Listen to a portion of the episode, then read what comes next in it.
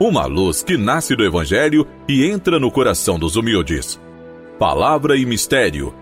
Apresentação: Dom Messias dos Reis Silveira, Bispo da Diocese de Teófilo Otoni, Minas Gerais.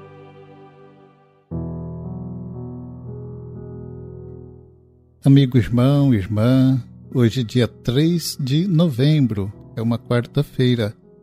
Trago o tema do programa seguir Jesus na liberdade do coração. Hoje nós temos a memória facultativa de São Martinho de Lima.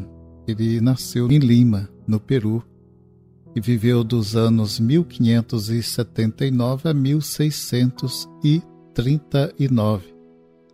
Filho de um cavaleiro espanhol e de uma ex-escrava negra, entrou como irmão leigo na ordem dominicana, exercendo sua profissão de enfermeiro, barbeiro, cirurgião. Serviu os confrades e os pobres na humildade e alegria e com generosidade sem limites. Ele é a expressão típica da santidade evangélica que se encarna nos pequenos e nos pobres. Então hoje celebramos São Martinho de Lima.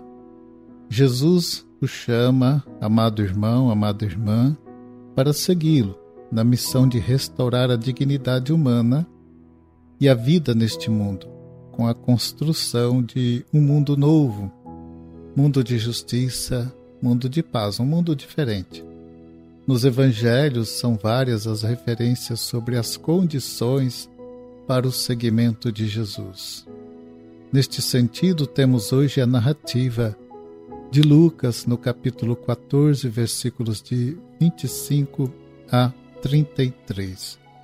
Jesus está acompanhado por muita gente, por grandes multidões, tomadas por um misto de curiosidade e de esperança. Sempre perguntamos por que aquelas pessoas seguiam Jesus. Certamente por curiosidade, mas também com esperança. Quer atraí-las ao seu seguimento, porém que estejam conscientes do compromisso a que são chamadas. Jesus faz uma exortação para aquelas pessoas.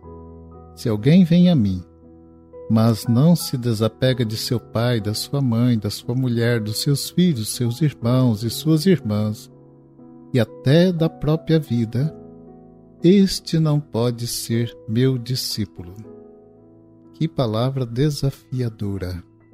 Há sempre a dificuldade de fazer este desapego, desapegar de tudo até da própria vida.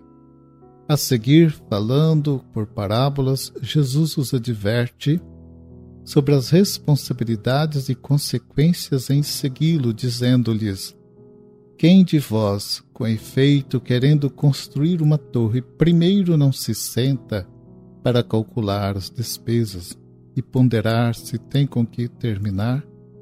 Não aconteça que, tendo colocado o alicerce e não sendo capaz de acabar, todos os que vivem comecem a caçoar dele. Esse homem começou a construir e não pôde acabar.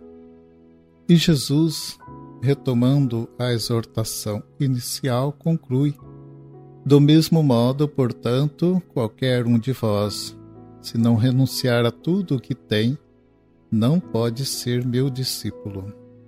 A proposta do desapego da própria família tem um significado particular dentro da tradição de Israel, no sentido de uma ruptura com a pretensão da condição privilegiada e segregada do povo eleito, o que era reivindicada pelos laços familiares e consanguíneos. O discípulo deve estar consciente de que o seguimento de Jesus implica em dedicar a sua vida não apenas à busca da felicidade da sua própria família, mas também à busca da felicidade de todos os irmãos que são os filhos de Deus, particularmente dos mais necessitados. Seguir Jesus é unir-se em comunidade com outros discípulos, com uma família. É empenhar-se no resgate da vida neste mundo, enfrentando a repressão da sociedade submissa à ideologia do poder e da riqueza. No seguimento de Jesus encontra-se a paz e a alegria na solidariedade e comunhão de vida com todos, sem exclusões. Amado irmão, amada irmã, o programa vai chegando ao final. Nós finalizamos com a bênção de Deus para todos vocês.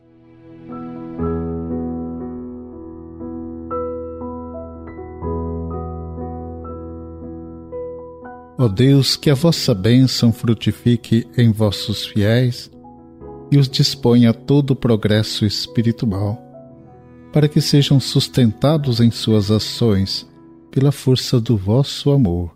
Por Cristo nosso Senhor. Amém. Abençoe-vos o Deus Todo-Poderoso, Pai, Filho e Espírito Santo. Amém.